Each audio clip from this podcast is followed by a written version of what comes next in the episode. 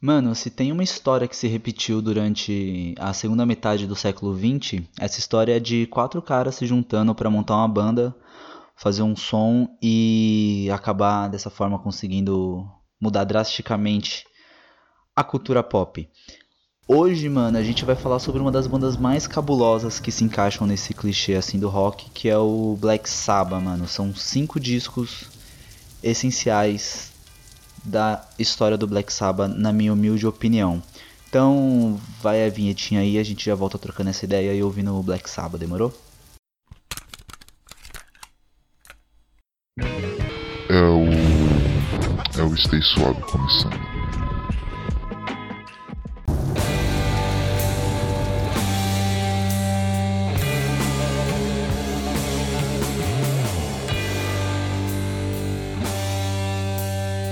Mano, é.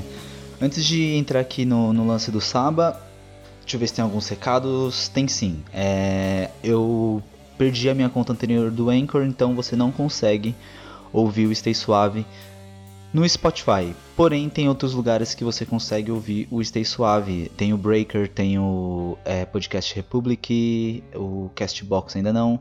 Mas faz o seguinte, se você estiver interessado, dá para me seguir no Instagram, porque no Instagram é onde eu sempre dou um salve que eu lancei episódio novo do Stay Suave. E lá também eu vou colocar os lugares que o podcast está disponível.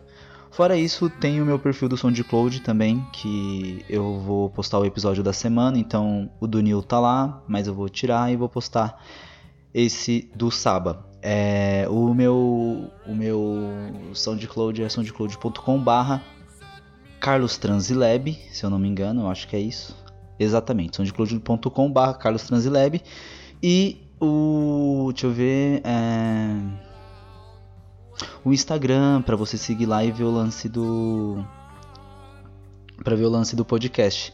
É o low underline profile underline Carlos. Vou repetir então, low underline profile underline Carlos.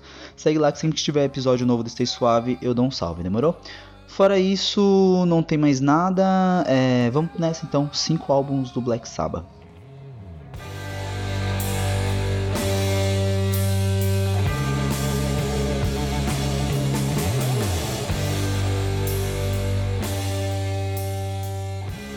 Cara, pra começar o primeiro disco de hoje, deixa eu dar um gole aqui nessa água. Me desculpem se eu tiver com uma voz muito ruim, é porque eu realmente tô com a voz muito ruim. Se tiver muito cansada também, é porque eu tô cheio de catarro no pulmão, nojentíssimo. Terrível. Mas vamos que vamos, né? Vamos trocar essa ideia. Cara, o primeiro álbum que, que eu acho que você deve ouvir do Black Sabbath é o Black Sabbath, primeiro álbum da banda lançado em 1970, formação clássica, né? Bill Ward na bateria, Geezer Butler no baixo, Tony Iommi na guitarra e Ozzy Osbourne no vocal. É, o álbum foi lançado no dia 13 de fevereiro de 1970, uma sexta-feira 13. Foi produzido pelo Roger Ben, que produziu os três primeiros álbuns da banda. Não foi uma decisão da banda, porque na época o Black Sabbath não era nada, né? Foi uma decisão da gravadora. Na época eu não me recordo agora qual. Era uma gravadora pequena também, é, que investiu no Saba. Então, capa do disco, é, a produção, o estúdio, tudo isso era determinado pela gravadora. Inclusive o álbum foi gravado só em 8 horas. Eles gravaram todas as faixas, são 8 faixas. Elas foram gravadas em 8 horas, tudo ao vivo no estúdio. O Ozzy cantando numa sala separada e pau no gato, tá ligado? Isso faz com que Black Sabbath seja essencial para que você ouça, porque a sonoridade que definiu é, o que Sabbath seria durante um bom tempo, acho que durante os 10 primeiros anos, tá nesse, nesse primeiro álbum, assim. Tudo bem que ao longo do tempo o Sabbath foi aderindo novas coisas, houveram crises existenciais que, que, que fizeram com que as músicas às vezes tentassem buscar coisas mais complexas e durante todo esse processo houve assim álbuns terríveis e também álbuns sensacionais. Mas a gênese toda a matriz do lance tá no álbum Black Sabbath.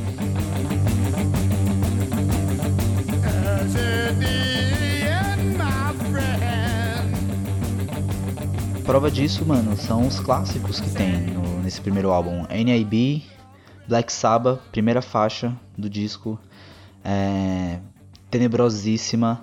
Mas fora o lance tenebroso e fora o lance do heavy metal, né? O que eu acho mais legal desse álbum é a sonoridade blues rock. Por quê? O que, que, que rola com Black Sabbath? Porque eu acho que esse realmente é o primeiro álbum do Sabbath que você deve ouvir.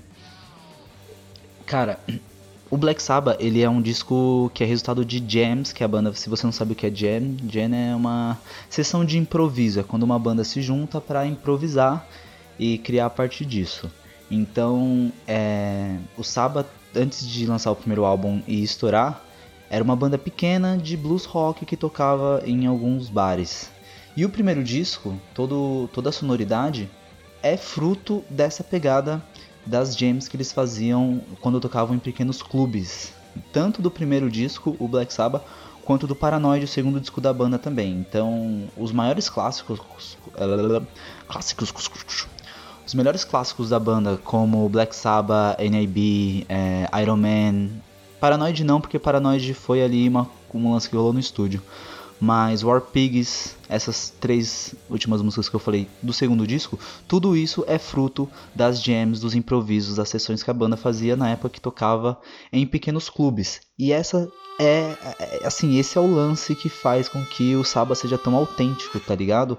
O som deles na primeira fase dos dois primeiros discos tem esse quê de improviso. Então, quer começar a ouvir Black Sabbath? Essencialmente comece por Black Sabbath, o primeiro álbum da banda lançado em 1970. Agora vamos pro segundo disco do rolê.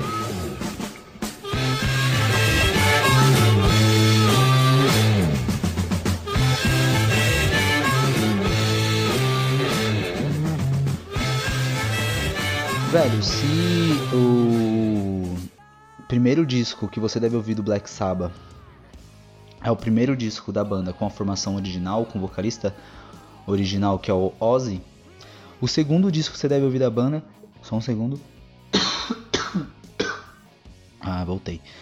O segundo disco que você deve ouvir da banda é o Heaven and Hell, álbum lançado no dia 25 de abril de 1980,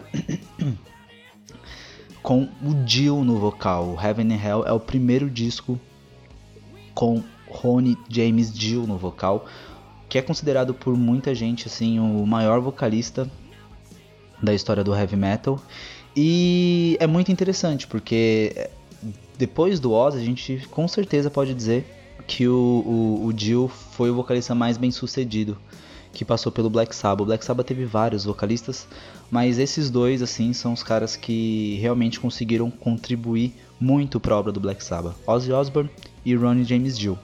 Então, o Heaven and Hell, cara, qual que é o lance do Heaven and Hell? O, o, o Ozzy tinha acabado de ser demitido da banda, o Saba tinha lançado uns discos meia boca, o Never Say Die, o último disco que eles lançaram na década de 70 é um disco assim bem ruim, que foi bem mal em venda, a banda não gosta do disco. E aí a, a, relação do Tony Iommi com o Ozzy estava insustentável, os caras resolveram é, é, tirar ele da banda. Nessa, Tony Iommi conheceu o Jill, e o Jill tinha saído do Rainbow, que é a banda que ele banda que ele era vocalista que pertencia ao Rich Blackmore, guitarrista, ex-guitarrista do Deep Purple, mas era a banda do Rich Blackmore. O Jill ele não tinha muita, muito espaço, ele era só o vocalista. Então quando ele saiu do Rainbow, ele queria montar uma banda ali para que ele pudesse colocar as, as, composições, todo o trampo dele. O Tony Iommi, que vinha carregando Black Sabbath nas costas há uns bons seis anos, ou talvez para ele ele sempre carregou a banda a vida toda nas costas, mas não é bem assim. Mas nos últimos anos ele vinha sendo assim, desde o Saba Bloody Saba, o quinto álbum da banda, o Tony Iommi era o principal compositor. Então quando ele encontrou o Jill e eles foram fazer as jams, que eu falei agora para você do que se trata, se você não tá ligado, eles foram fazer umas jams, o entrosamento rolou muito, musicalmente falando, as ideias, a vontade de fazer o bagulho acontecer. E o Heaven and Hell é fruto desse momento em que o Saba deixou de ser uma parada muito do Tony Iommi e passou a ter o Dio ali como parceiro de composição, é, trazendo outra perspectiva para a banda que estava numa fase muito ruim. Então ali, o álbum é de 1980, né, que eu disse, produção, eu não falei produção, produção do Martin Birk, que produziu os dois álbuns, os dois primeiros álbuns do Saba com o Jill. Definiu também muito a sonoridade dessa fase da banda. Quando os caras chegaram nos anos 80, como eu disse, o Black Sabbath estava numa fase bem ruim. E aí o, o, o, os anos 80 ali começaram as bandas do New Wave of British Heavy Metal. Então o metal dos anos 70 ele já estava ficando um pouco desgastado e tinha, e, e, tinha uma nova galera vindo. Então o Saba era uma banda que tinha muito a cara do passado. Mas com o Jill conseguiu entrar nos anos 80 meio que na mesma onda, na mesma sintonia de bandas como o Iron Maiden, como o Saxon e toda essa galera da New Wave of British Heavy Metal. Temas mais épicos, é, músicas não tão arrastadas. Então, Heaven and Hell é a segunda fase do Saba, é um Saba renascendo, é um Saba com outro vocalista, com uma outra identidade e que foi muito assertivo também. É tão cabuloso quanto, apesar de eu preferir Saba clássico, né? Acho que Saba, cinco primeiros álbuns assim, estouro. Mas eu gosto também da fase com Jill, então acho que para você entender como um pouco, um pouco mais sobre a carreira do Saba, Heaven and Hell é o segundo disco que você deve ouvir.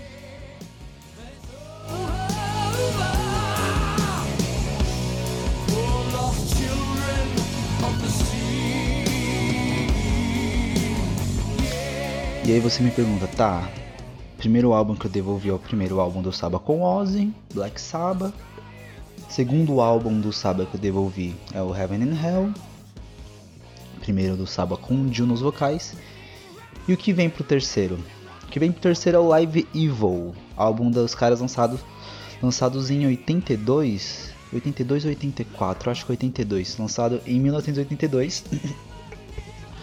que é o primeiro ao vivo do Saba. Se o primeiro álbum que você deve ouvir é o primeiro do Saba com Oz, o segundo é o do Saba com Jill, você deve ouvir depois. Desculpa. O primeiro álbum ao vivo da banda. Na verdade é o primeiro álbum oficial, né? Quando o, o Saba estava na turnê do Heaven and Hell em 1980, um ex-empresário da banda acabou soltando é o Live eu não vou lembrar o nome do disco, mas é um disco não oficial do Black Sabbath ao vivo, ainda com Ozzy nos vocais. Então, imagina, o Sabbath tava em estrada com Jill e os caras soltam um ao vivo antigaço do Sabbath que estoura, fica super bem posicionado e começa a competir com o álbum que eles estavam na época, que era o Heaven and Hell. É, bom, os caras fizeram Heaven Hell, gravaram depois o Mob Rules e na turnê do, desse segundo álbum com o Jill, eles resolveram fazer algumas gravações para lançar o primeiro álbum oficial da banda ao vivo, que é o Live Evil, que é sensacional, velho, na moral. Por que você deve ouvir o Live Evil? É, é o Saba ao vivo com muita qualidade, tá ligado? Tipo, tem uma versão, ah, não sei se é um remaster de 2009, mas tem no Spotify que é cabulos, cabulosíssimo, assim. O som tá muito legal.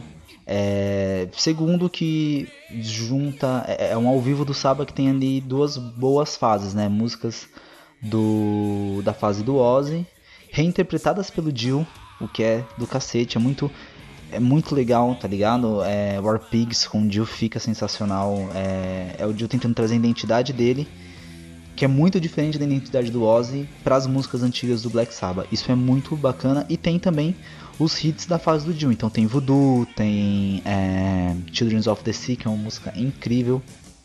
Fora isso, tem uma, uma coisa que eu acho curiosa que esse disco ele fecha com Fluffy. Fluffy é uma música, um instrumental é, do, do Tony Iommi que é uma brisa monstra, tá ligado? Que é uma música que eu não sei porque os caras colocavam no show ao vivo, mas é interessante ter essa música no show ao vivo. Porque é uma música meio aleatória na história do Black Sabbath. Não é um grande hit, é só uma música de um minuto instrumental. Então, é, Live Evil eu acho que é um puta disco do Sabbath. Pra quem não conhece, porque resume muito bem essas duas fases, essas duas primeiras fases da banda, que são as duas grandes fases do Black Sabbath, que é Ozzy e Jill no vocal. Demorou então Live Evil.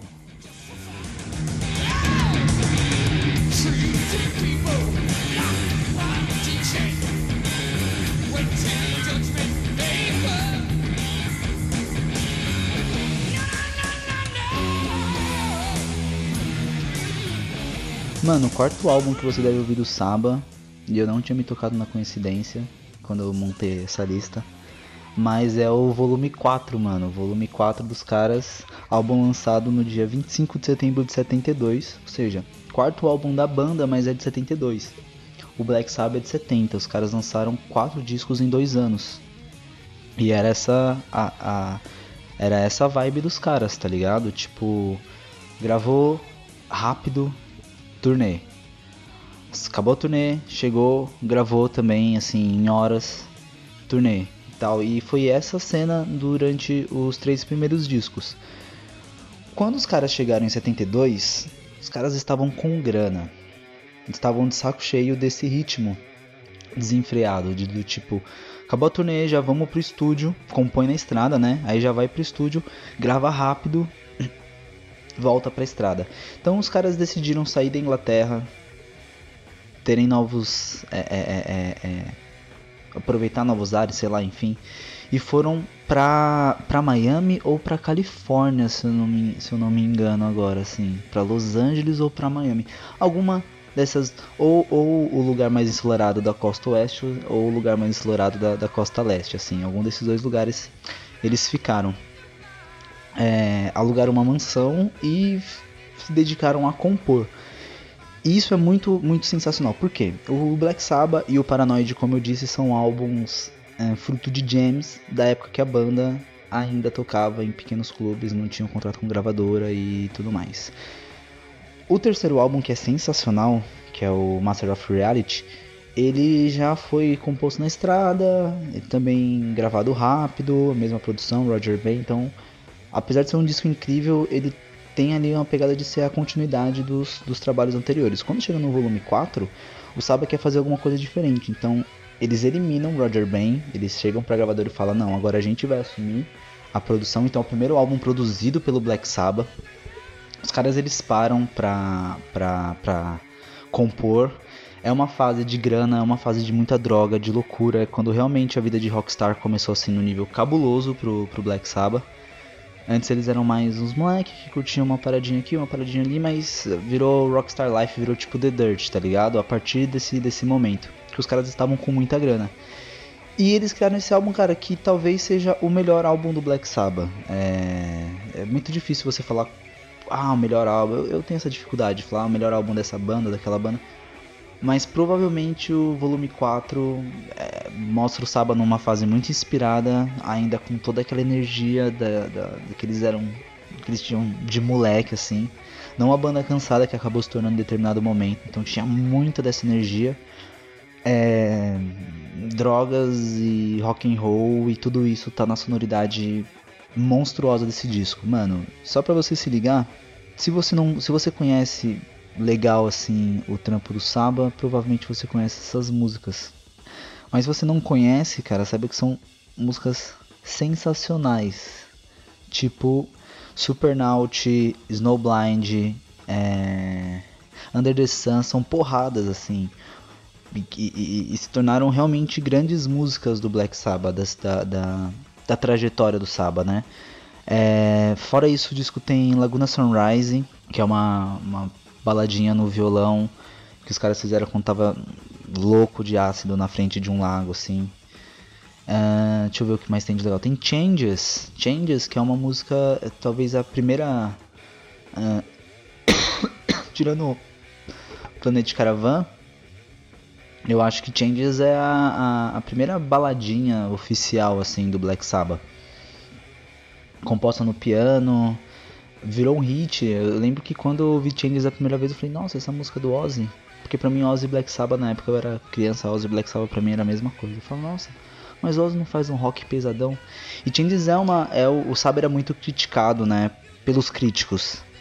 Eles diziam que não, mas no fundo, no fundo, principalmente Tony Iommi, como ele é um cara muito egocêntrico e, e, e que é muito exigente com o trabalho dele, ele sempre se incomodou com esse lance dos críticos.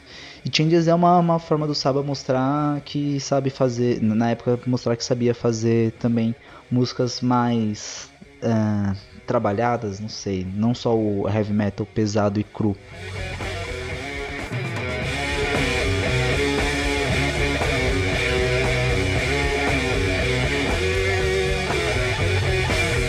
É, eu acho que é isso, velho. Volume 4, vai anotando, hein? Black Sabbath, Heaven and Hell, Live Evil e Volume 4. Pra você ouvir o bagulho nessa sequência, porque nessa sequência, Volume 4 Black Sabbath, mano.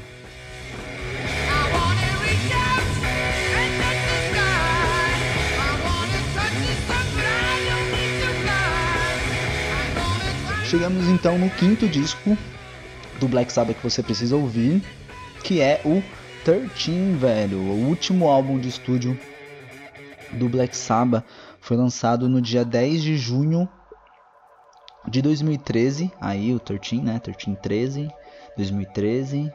É, só não foi lançado no dia 13.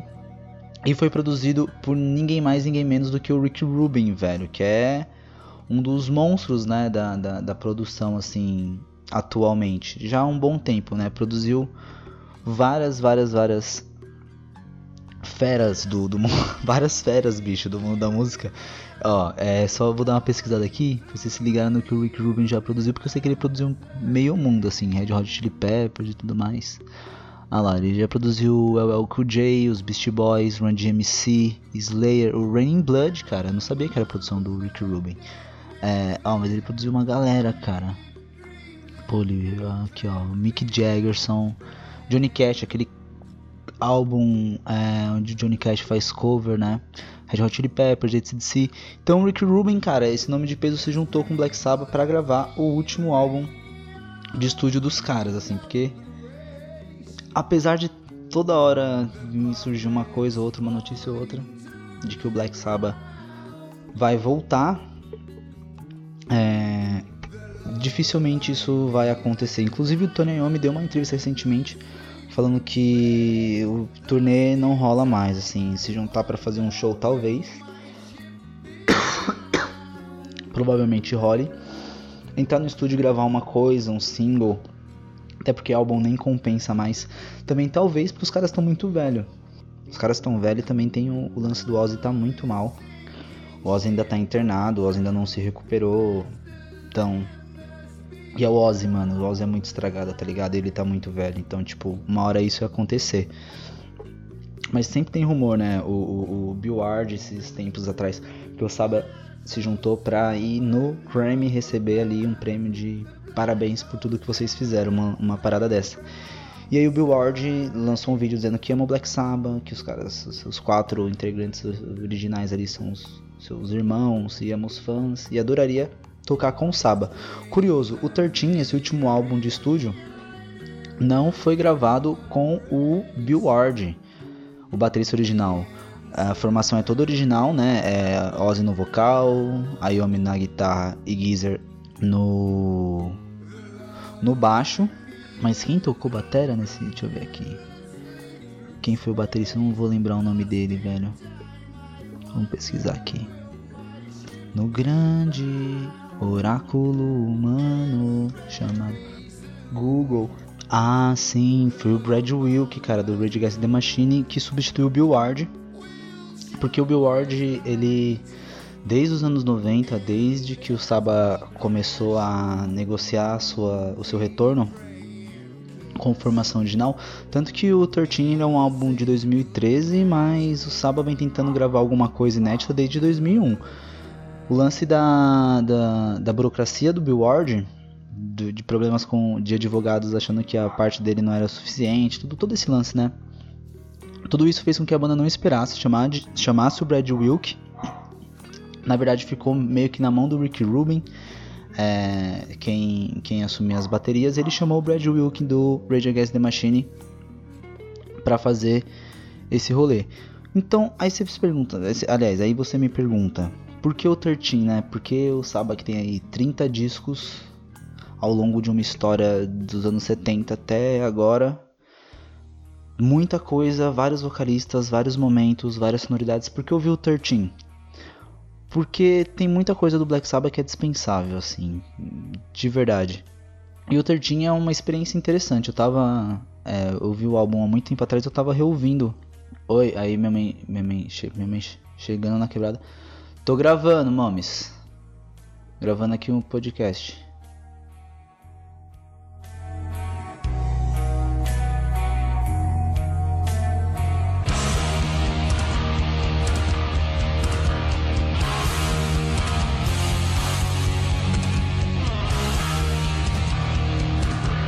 É, o que eu tava falando? Enfim, assim. Ah, é, porque eu vi o 13, né? Porque é uma, é uma coisa que desde os anos 90 estava sendo estudada, que era um, um, um, novo álbum do Black Sabbath. E é legal porque não tem nada de novo.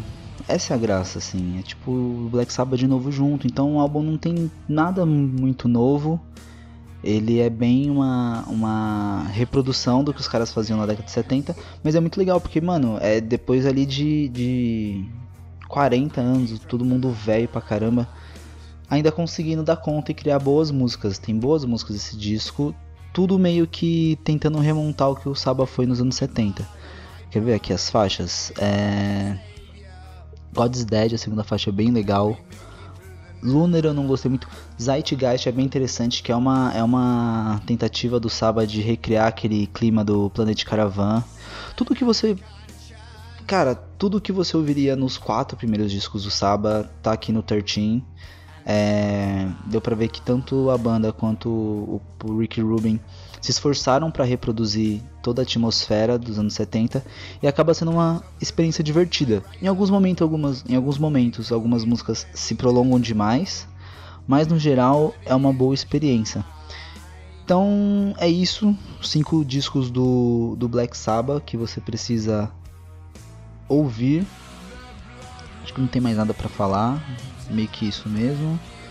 Uh, então a gente ouve mais um pouquinho de Black Sabbath e eu já dropo a trilha para as notícias da semana. Demorou?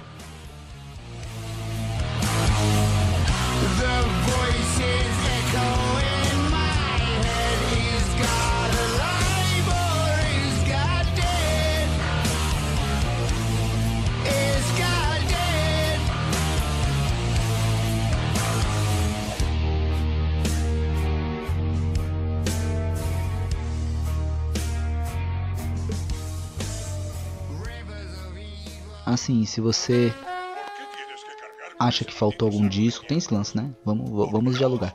Se você acha que faltou algum disco ou é, ouvir eles e falar, nossa, que legal, e sei lá, mande a sua opinião.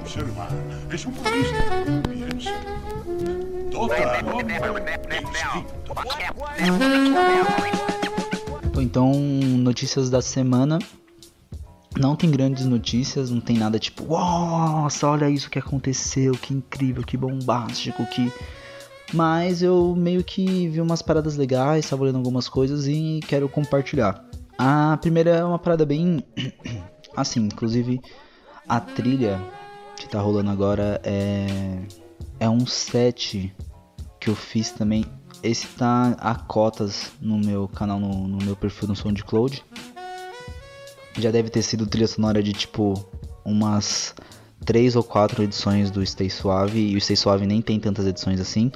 Mas se você estiver gostando lá no SoundCloud Carlos e tudo mais, você consegue. Eu vou deixar o link no rolê para vocês acessarem. Você consegue ouvir a trilha de hoje, que é esse set, é o Grand Hip Hop Lo-Fi blá blá blá mixtape, alguma coisa assim que eu coloquei. Então, primeira notícia de hoje: Over Rainbows é um livro é, que compila fotografias de um cara chamado Tilman Brambis. Tilman Brambis é alemão, mas não parece nome de alemão, né? nome de alemão, mas ele não, ele é o Tilman Brambis. É um fotógrafo alemão, cara, que ele fotografava num clube importante dos primórdios da cena clubber, techno de Berlim. E vai ter várias fotografias do, do ano de 1991 até o ano de 1997 com essa galera clubber e com toda essa cena. Eu acho isso incrível. Eu tenho aqui uma foto só na matéria, já é legal pra caramba. É, o livro parece que vai ser bonitão. O osso é que as edições são super limitadas. É, aqui ó. Na descrição do produto, o editor explica: Over Rainbows é uma crônica fotográfica analógica dos primeiros anos do techno, 91/97, mostrando, mostrando pessoas dando vida a esse momento, exibindo moda, estilo de vida e artistas. Eu acho que é isso que está escrito.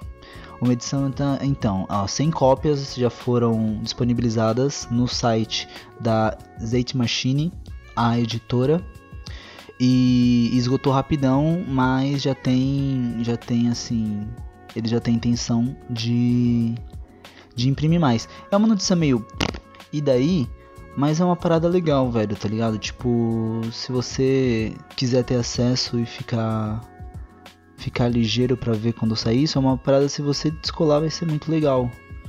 Um puta livro. Se você gosta de fotografia, se você gosta de música eletrônica, desse tipo de coisa. Mas eu acho que é bem, bem isso mesmo. Próxima notícia do dia, próxima notícia, próxima notícia.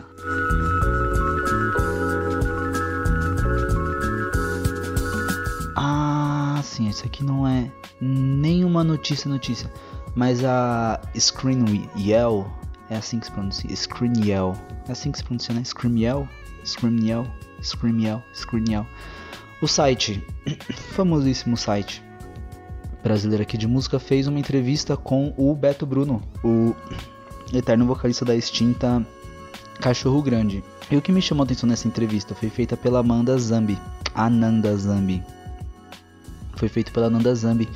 É uma entrevista muito bacana porque o Beto Bruno lançou o primeiro álbum solo dele, que se chama Alguma Coisa do Fim, quer ver? Depois do Fim, o primeiro álbum dele solo. É, a Cachorro Grande acabou oficialmente esse ano e ele já esse ano tá lançando o primeiro álbum solo, que é bem legal, e a, a entrevista foca nesse recomeço. Então é muito bacana. O, o Beto Bruno já tinha dado uma entrevista há uns dois ou três meses atrás pro Gastão, no Casa Gastão. É uma entrevista bem bacana e é legal porque o Beto Bruno é um cara que está recomeçando, é um cara que está reconstruindo a carreira dele depois de 20 anos de banda. Então acho que acaba sendo uma, uma experiência interessante você ler ou assistir as entrevistas com ele para poder sentir mesmo esse lance de como é recomeçar. Isso é penoso para todo mundo. É, para um artista também deve ser muito complicado, acostumado a tocar com os mesmos caras há 20 anos, ter que, que recomeçar uma carreira. Enfim, a matéria saiu na Screamiel, até aqui intitulada como entrevista Beto Bruno e os desafios do recomeço. Pode ser bem bacana para você, é uma boa leitura. Tá aí a dica se você não tiver saco para ler entrevista. Também tem entrevista que ele fez, só que tá é um pouco mais antiga, né? Mas é mesmo, mesmo meio que na mesma pegada, falando sobre as mesmas coisas. Que é a entrevista que ele deu pro Gastão no canal Casa Gastão.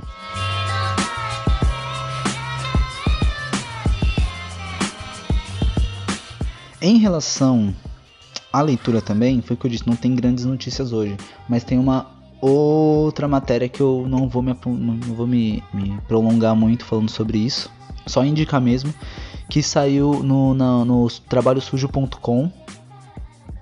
O site é o trabalhosujo.com.br barra Renascença Psicodélica. Renascença Psicodélica é a matéria que saiu falando um pouco de como essas bandas como Bugarins, o Terno, Catavento e toda essa geração que de alguns anos para cá vem fazendo, vem fazendo um bom trabalho no rock psicodélico e no dream pop, enfim, BR, como todas essas bandas têm muita influência da, da música psicodélica dos anos 70 aqui no Brasil. É, tanto o rock psicodélico quanto a tropicália. Então é bem legal a matéria, se você gosta de música brasileira, se você gosta de rock psicodélico, e tudo mais, e, e às vezes gosta, e vice-versa, né? Às vezes você gosta do, do, do, que tem de clássico ali na Tropicália, da música brasileira, e não tem muito acesso, nem conhece muito as bandas mais atuais do Brasil.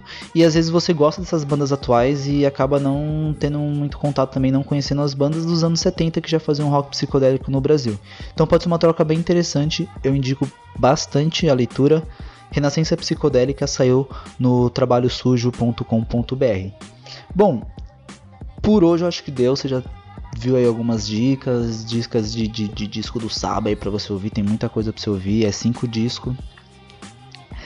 Meio que é isso. Eu vou ficando por aqui. Não tenho mais nada para falar. Já deu. O Stay Suave tá acabando. Talvez volte na semana que vem. E é nóis. Falou, falou, falou, falou, falou, falou, falou. Fui.